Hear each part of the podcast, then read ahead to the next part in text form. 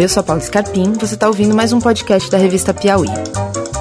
Hoje eu converso com a Malu Delgado, autora de Na Mira do Trote, uma reportagem publicada na Piauí número 101 de fevereiro. A Malu acompanhou uma CPI na Assembleia Legislativa de São Paulo que investiga o trote e outras violações a direitos humanos cometidos por veteranos a calouros no ingresso ou em festas nas universidades paulistas. Boa tarde, Malu. Boa tarde, Paula. Todo começo de ano a gente ouve falar muito sobre trotes, principalmente em universidades mais concorridas, em cursos mais tradicionais, como é o caso da medicina. Mas é a primeira vez que a gente ouve falar sobre uma CPI que está investigando esses casos mais abusivos. Eu queria que você me explicasse o que, que aconteceu, o que provocou essa CPI. É, de fato, em São Paulo foi instaurada essa investigação formal, né, no legislativo. E o que aconteceu foi que, a partir de junho do ano passado, de 2014, um grupo de estudantes da Faculdade de Medicina da USP resolveu denunciar essas violências que eles estavam sofrendo dentro da, da faculdade. Primeiramente, eles procuraram algumas instâncias internas ali, grupos, coletivos, e foram encorajados também a procurar o Ministério Público. A história toda começa quando uma menina da faculdade da FM USP sofreu um abuso sexual, ela foi estuprada. Ela resolveu denunciar isso ao Ministério Público. E esse primeiro gesto dessa garota acabou incentivando colegas que também sentiam-se extremamente violentados e, e oprimidos com situações de, de violência dentro da faculdade.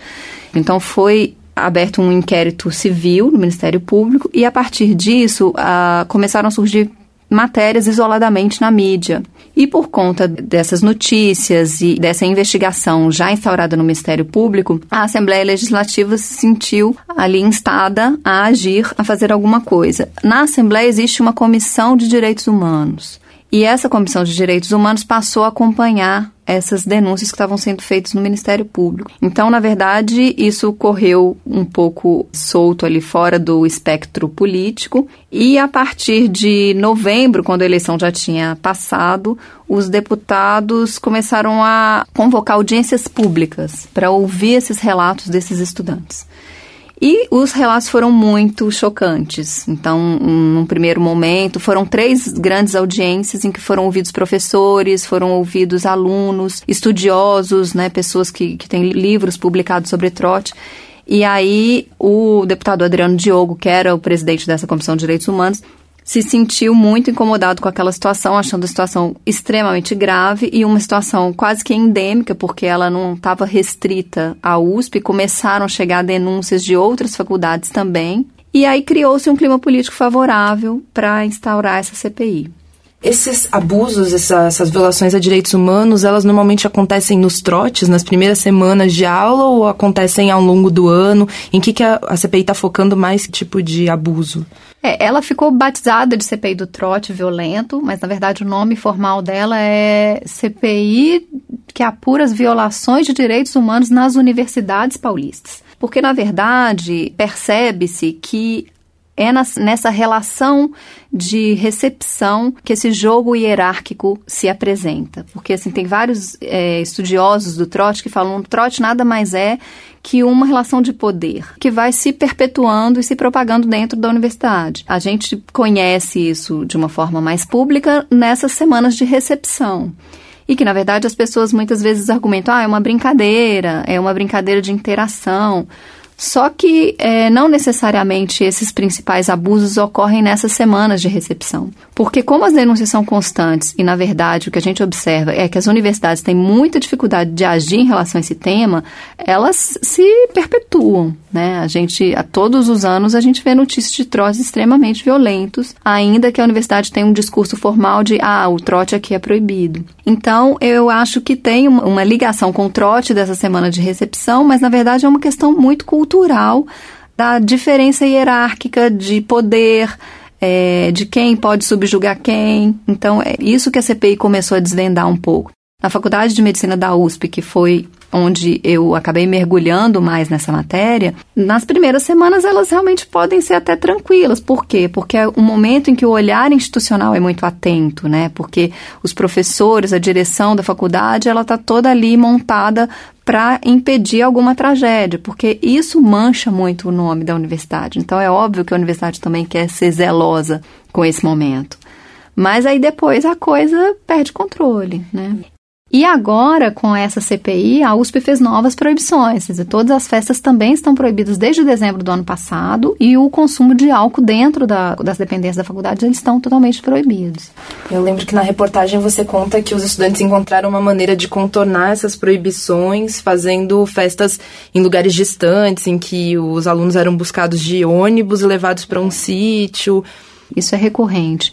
E todos os relatos de todos os estudantes que eu conversei da, da faculdade de medicina, mesmo estudantes que eu acabei entrevistando e que o depoimento deles acabou não entrando na, na reportagem, eles falam muito sobre essas festas, né?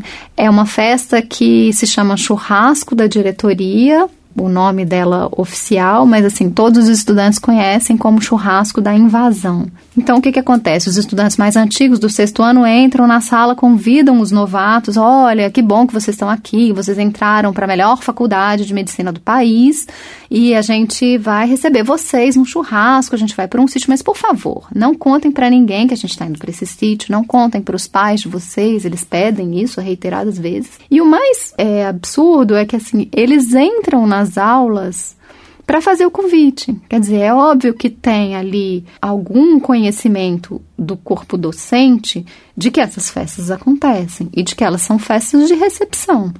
Só que aí eles colocam, eles fretam ônibus, colocam os estudantes nesse ônibus, levam esses meninos, esses homens e mulheres para um sítio e aí, nesse sítio, acontecem os trotes, que é meia-noite, os veteranos chegam e aplicam os trotes. Você pode dar um exemplo de que tipo de, de abuso acontece numa festa como essa? Eles jogam todo mundo dentro da piscina. É, tem um caso do, do Alan Brum que ele conta, ele foi jogado e depois eles começaram a lançar, a colocar o lança-perfume dentro da água. E isso é muito perigoso, porque o caso dele, ele, ele perdeu a esclera do olho, né? Tem um colega que queimou, é, queimou o globo ocular também. Então, enfim, ele perdeu a vista? Não, não perdeu porque as, é, os epitélios podem ser regenerados. Mas, assim, poderia ter sido uma coisa muito mais séria, né? Ele poderia ter tido realmente algum comprometimento de visão sério ali.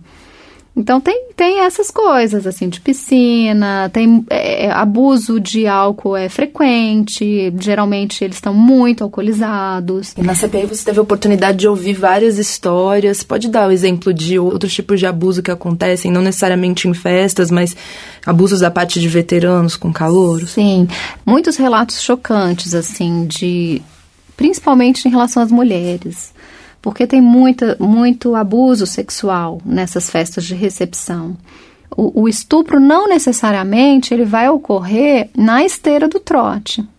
Então, é, quando você fala assim, ah, mas isso aqui foi uma brincadeirinha, ele caiu na água, ele se machucou, mas ninguém tinha intenção. Agora, não existe esse argumento quando se, se é um caso de estupro, porque a CPI criou também um canal de e-mails ali para as pessoas que já tiverem sofrido abusos em trotes, para que elas pudessem falar isso para a CPI.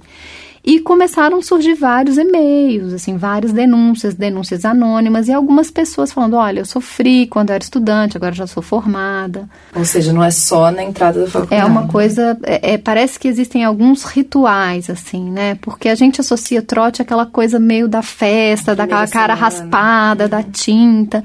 E não é isso, né? Assim, acho que eu tive a oportunidade de ler livros é, sobre esse assunto e conversar com pessoas que estão estudando isso, que na verdade são poucas pessoas no Brasil que ainda estudam isso, né? Nos Estados Unidos eu acho que isso é um foco maior de atenção e de pesquisa. É, mas no Brasil ainda acho que o próprio MEC né, não trata isso como um problema, não existe uma intervenção federal a respeito disso, que também é, eu acho complicado, né? Malu, eu tinha uma pergunta para te fazer com respeito à apuração da reportagem. Você até comentou agora há pouco que algumas sessões que você acompanhou eram secretas. Queria saber, com relação à sua presença na CPI, se a maior parte das sessões eram abertas para jornalistas, se tinham outras pessoas cobrindo casos. E com relação às sessões secretas, como que você negociou a sua presença ali? Como, uhum. que, como que isso se deu?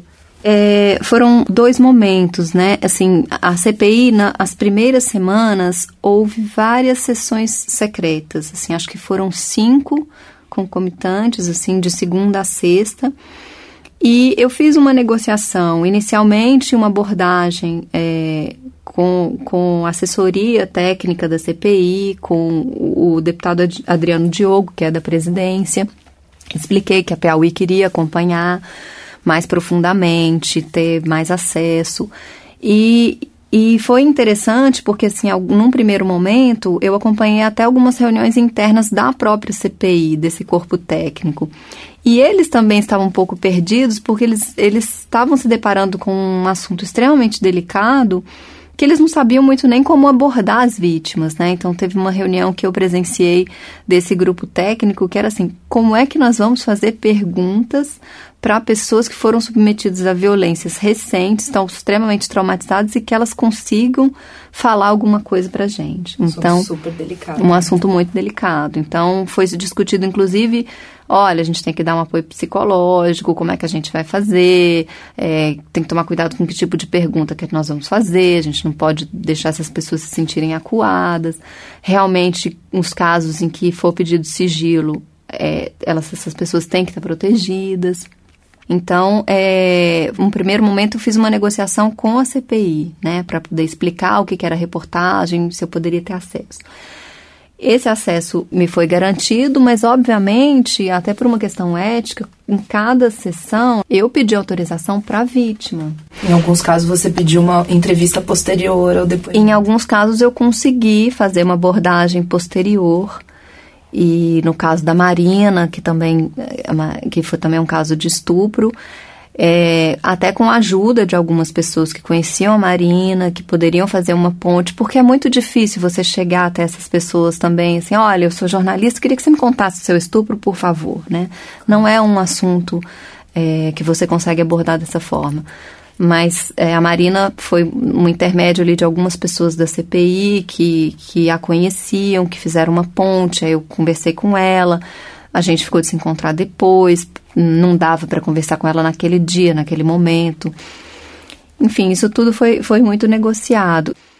Que a CPI ela ainda está acontecendo, ela, ela termina só no dia 14, que é o, o prazo final dos mandatos. Dia 14 eles têm que, na verdade, estar tá com o relatório final votado e aprovado mas ela está se encerrando é, provavelmente no fim de fevereiro, na primeira semana de março.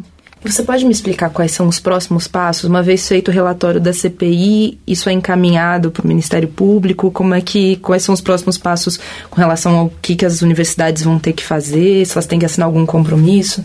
É, as universidades, nesses depoimentos, né, alguns reitores e alguns docentes já têm reiterados alguns compromissos, assim. Então, é, a USP fez mudanças na semana de recepção, explicou essas mudanças à CPI.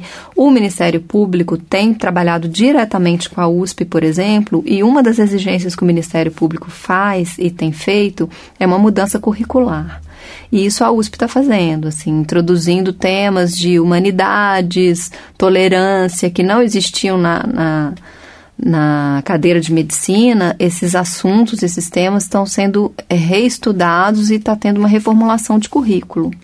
E a CPI, o que, que ela vai produzir? Né? Ela, ela vai ter que produzir um relatório final. Esse relatório final pode ser aprovado ou não. E pelos esse deputados. pelos deputados, os membros da CPI. E, sendo aprovado, eles têm o poder, de, eles remetem isso para o Ministério Público. É como se fosse um grande banco de dados que o Ministério Público pode usufruir para poder instaurar outros inquéritos civis é, e, e, que podem se desdobrar até em ações penais. Né? Caso a caso. Caso a caso. Então, por exemplo, tem alguns casos que os deputados. Isso é uma coisa muito complicada da dinâmica da CPI também, porque uma estudante vai e relata um caso de estupro. Aí ela cita o nome dos agressores. Então a CPI tem que chamar os agressores, os supostos agressores. E só que isso é um assunto que ele tem que estar na esfera penal, né? Não adianta o fato de você ter um estudante ou um ex-estudante citado num, num depoimento, não significa que ele é um criminoso, né? Ele tem que ser ouvido, tem que ser apurado, tem que ser instaurado um inquérito. Então é um processo extremamente é, complexo e demorado. Isso, a CPI em si, o próprio deputado Adriano Diogo, ele brincou comigo numa conversa, falou assim: ah, a gente está fazendo um índex. Porque, na verdade, é isso. Eles estão levantando casos, é como se fosse um banco de dados.